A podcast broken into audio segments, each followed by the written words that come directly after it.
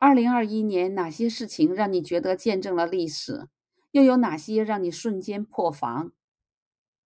二零二一年的疫情让我见证了历史，这是一次地球之伤，全国人民共同抗疫，其中很多救死扶伤、可歌可泣的伟大故事，让我们对中国抗疫的决心和力度信心大增。